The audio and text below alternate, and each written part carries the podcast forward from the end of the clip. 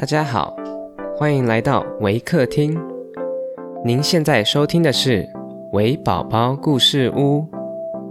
本节目为台湾维客公益行动协会远距陪伴服务项目，透过讲故事的方式，陪伴我们在全球十一个国家、四十八个服务据点的孩子，让疫情所带来的距离不再是距离。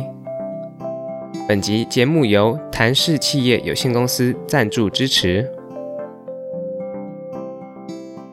亲爱的观众，我是 Felina，今天要讲的故事是 Rumpelstiltskin。本故事将以英语进行。Hi everyone, I'm Miss Felina from Waker. Today I'm going to share a story about Rumpelstiltskin. Once upon a time, there was a miller. He had a beautiful daughter. She was a kind, shy girl. One day, as the king was passing, he saw her. Wow, she's beautiful, he said. Yes, said the miller.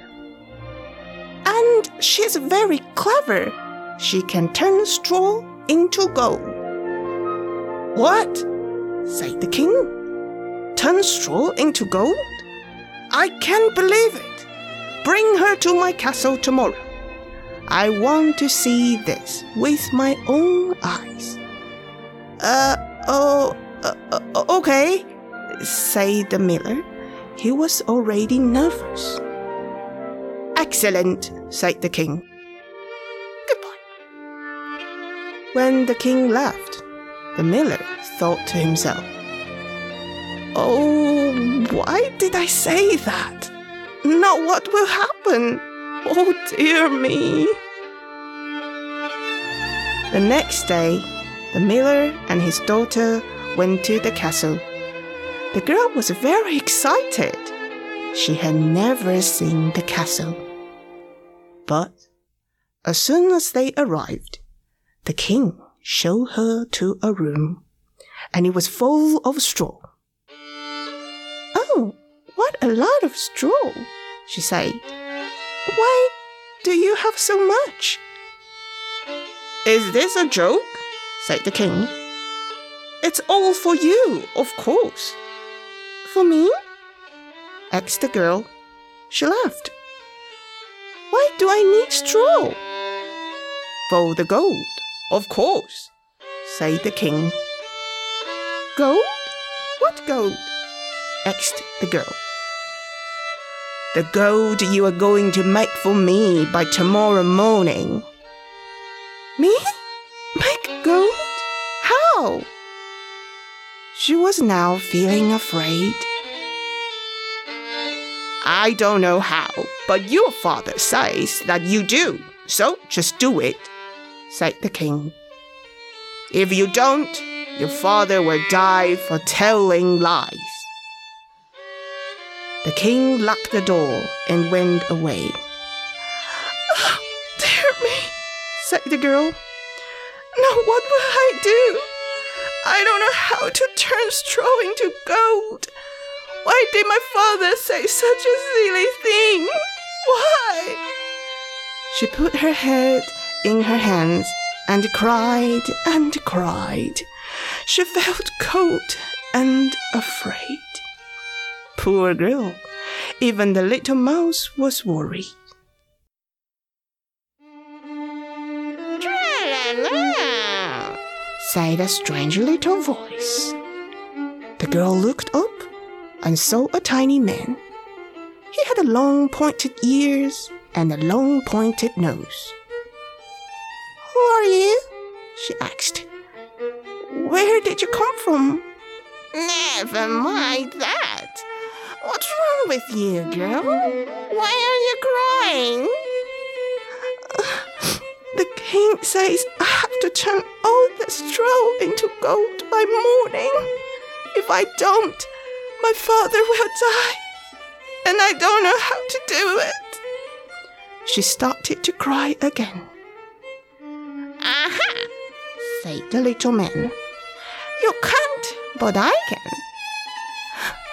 You can? asked the girl. Yes, easy. But first, give me that necklace. My necklace?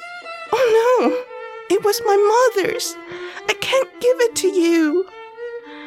Well then, no necklace, no gold, said the little man, smiling a horrible smile. the girl took off the necklace, feeling very sad. She gave it to the little man. Hmm, thank you, thank you. Very nice to you. Now, let's begin.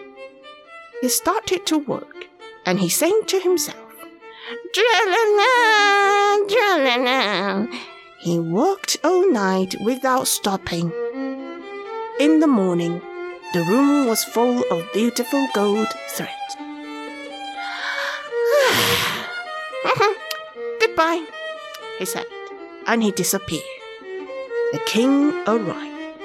He opened the door and said, Wow! Excellent! Look at all this lovely gold thread. Yes, yes, yes. I'm rich. Girl was delighted. Now I can go home. She thought. She began to feel excited. What she did not know was that another room, much bigger than the first, was full of straw. Poor girl. May I go home now, please? She asked in a quiet voice.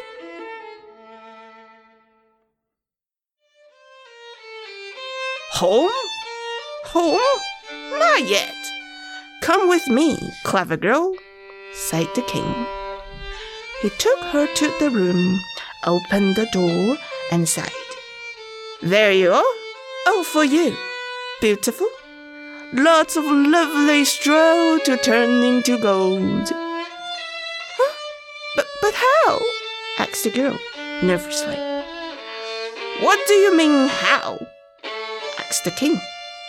Just do what you did before. The girl looked again at the straw. She felt really scared. And my father? she asked. Oh, it's very well, said the king.